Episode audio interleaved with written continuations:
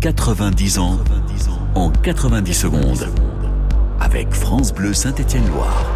Depuis son retour en Ligue 1 en 2004, l'AS Saint-Etienne s'est offert le luxe d'une qualification européenne dès son premier exercice en Coupe Intertoto, notamment grâce aux 14 buts de son attaquant guinéen Pascal Feindouno et une défense de fer, la meilleure à domicile, avec seulement 7 buts encaissés par son fantasque gardien Jérémy Janot.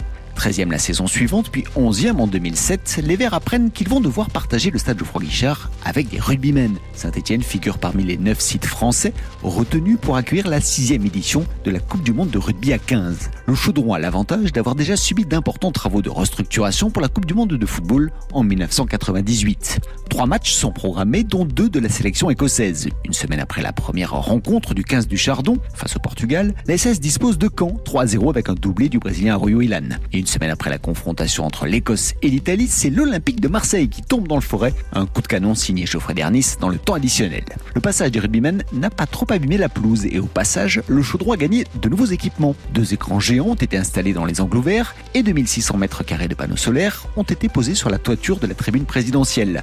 Centrale solaire, rénovée en 2019, produit l'énergie annuelle consommée par une soixantaine de maisons individuelles hors chauffage. 90 ans en 90, secondes. À retrouver sur FranceBleu.fr.